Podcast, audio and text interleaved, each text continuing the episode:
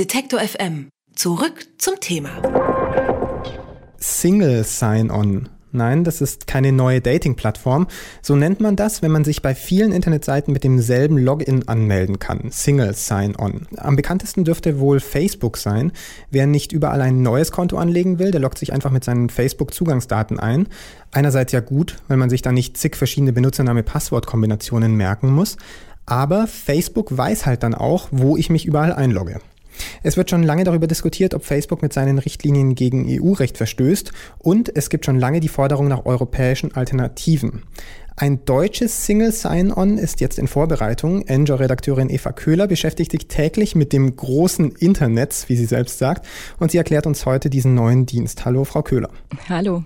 Für diesen neuen Login-Dienst hat sich ja jetzt eine Datenallianz zusammengeschlossen. Das hört sich irgendwie bedeutend und nichtssagend zugleich an. Wer gehört denn zu dieser Datenallianz und was haben die vor? Also zu dieser neuen Datenallianz gehören jetzt momentan RTL, Pro7 Sat1 und United Internet. Das ist die Firma, zu der unter anderem anderem auch GMX und Web.de gehören. Und diese drei Unternehmen wollen jetzt etwas aufbauen, das es uns ermöglicht, dass wir uns eben auf allen Plattformen deutschlandweit oder auch weltweit einloggen können mit nur einem einzigen Account. Es ist aber momentan auch wirklich noch relativ nichtssagend, genauso wie Sie das schon gesagt haben. Wir wissen noch relativ wenig darüber, was genau das bringen soll. Was Sie jetzt aber schon gesagt haben, ist, dass Pro7 Sat1 und RTL sich zusammengeschlossen haben. Gut, dass die mit United Internet zusammenarbeiten, wundert mich jetzt nicht so sehr. Aber Pro7 Sat1 und RTL sind ja zwei Konkurrenten eigentlich. Die arbeiten jetzt da zusammen. Ja, das sind zwei Konkurrenten und es ist auch offenbar so, dass sie bisher einfach aus Kartellrechtsgründen nicht zusammenarbeiten durften.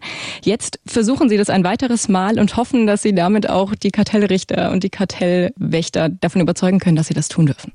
Aber warum schließen die sich zusammen? Was haben die davon? Naja, also die große Hoffnung, die dahinter steckt, ist, dass sich einfach jeder Mensch in Deutschland für diese Dienste anmeldet und RTL, Pro7, Sat1 und auch GMX und Web.de haben zusammen, das sagen die drei Dienste, 45 Millionen Nutzer schon. Und damit sagen sie, sie hätten die kritische Masse schon erreicht, um einen erfolgreichen Start dieser neuen Plattform dann einfach auch zu gewährleisten. Das heißt, sie haben Nutzer, die sich dann darüber freuen können, dass sie sich mit nur einem Login eben überall einloggen dürfen. Und mitunter haben sie sich noch einen zusätzlichen großen Partner gesucht, nämlich Zalando. Das bedeutet, die Nutzer, wenn sie diese Allianz unterstützen möchten und sich da einloggen möchten, könnten bei RTL, bei Pro7, bei United Internet Diensten und eben auch bei Zalando sich einloggen und dann da einkaufen, Videostreaming gucken, Fernseh schauen ähm, oder E-Mails verschicken. Klar, das ist eine große Masse an Menschen, die dann da schon einen Account hat bei dieser neuen Datenallianz. Aber ganz, ganz viele von denen werden doch wohl einen Facebook-Account haben. Davon gehe ich jetzt einfach mal aus. Was bringt denn diese Menschen dann dazu, also was ist denn der Mehrwert für diese Menschen dann, statt diesem Facebook-Login dann diesen neuen Datenallianz-Login zu benutzen? Naja, also was bei Facebook ja immer mitschwingt, ist das Gefühl, dass Facebook diese Daten, mit diesen Daten alles Mögliche macht und vor allem ganz viel Werbung und dass alles, was wir über Facebook teilen, was wir mit Facebook teilen, was ja teilweise auch einfach unsere Telefonnummer ist, dann einmal quer durch die Welt geschickt wird. Und dann landet das in irgendwelchen Serverräumen irgendwo in den USA oder vielleicht auch wo ganz anders in den Serverräumen. Und dadurch haben wir natürlich keinerlei Kontrolle über das, was mit unseren Daten passiert. Und da sagt eben diese neue Allianz jetzt, sie wollen dagegen dagegen was machen.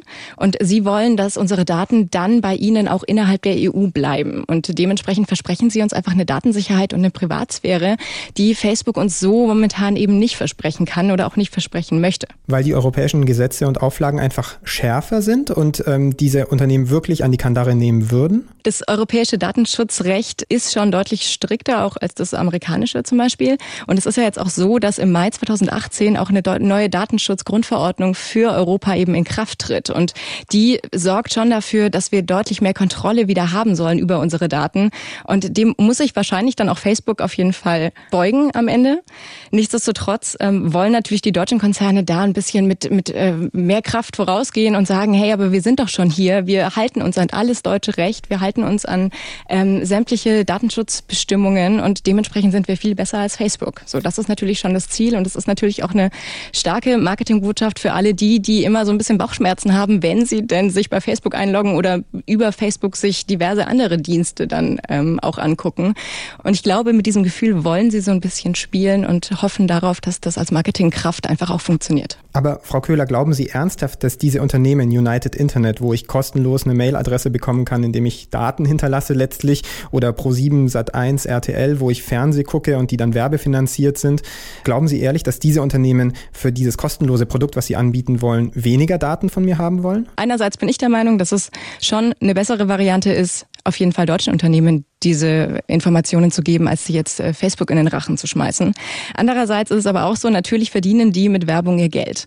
Aber sie gehen da auch einfach äh, geradeaus äh, drauf zu und sagen auch in ihrer Pressemitteilung, dass es einfach regulierbarer sein soll. Also sie wollen erstmal uns dann als Nutzer fragen, ob das für uns in Ordnung ist, wenn sie unsere Daten verwenden und dann auch den Anbietern mitgeben, um dann damit Werbung zu machen. Also ich glaube, die Hoffnung ist einfach, dass es ein bisschen für uns kontrollierbarer bleibt, weil Facebook natürlich völlig intransparent ist. Und ich glaube, sie hoffen, dass sie das transparenter hinbekommen.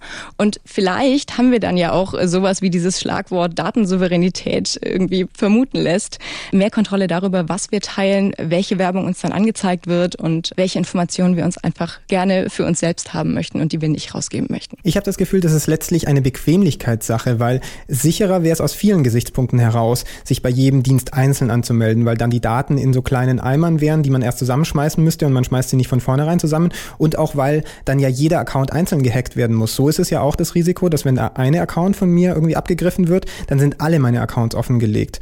Wäre es nicht eigentlich besser, wenn wir auf diese Single Sign-On-Dienste komplett verzichten würden? Ja, Tatsächlich grundsätzlich stimme ich Ihnen komplett zu. Leider Gottes sieht die Realität ein bisschen anders aus.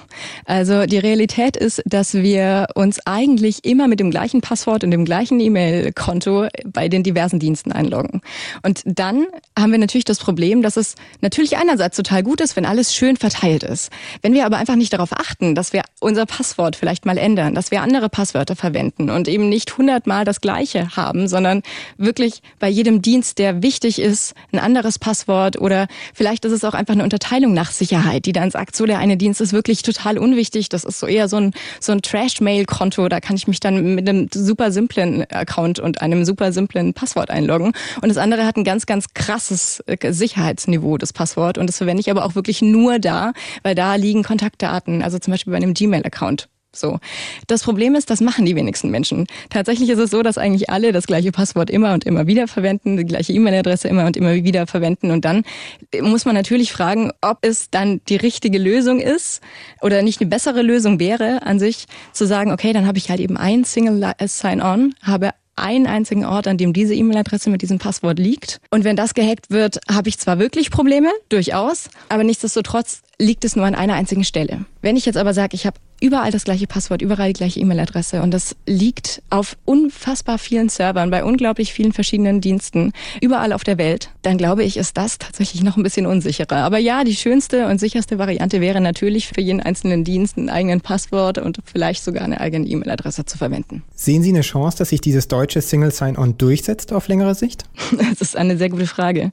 Das Problem an der Sache ist, dass es ja immer wieder mal so deutsche Ideen gibt, die eigentlich eine gute Idee haben, die sich aber einfach nicht durchsetzt, weil wir viel zu sehr daran gewöhnt sind und an diesen Komfort gewöhnt sind, den uns einfach die US-Unternehmen da bieten. Also Facebook funktioniert einfach sehr, sehr einfach. Wir haben uns daran gewöhnt. Ähm, Google Mail funktioniert super einfach. Wir finden das großartig, weil diese Accounts haben wir schon.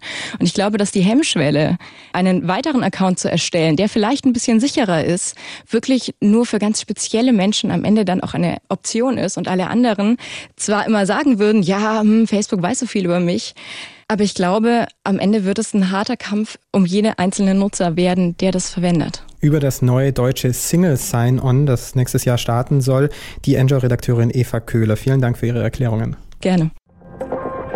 Alle Beiträge, Reportagen und Interviews können Sie jederzeit nachhören im Netz auf detektor.fm.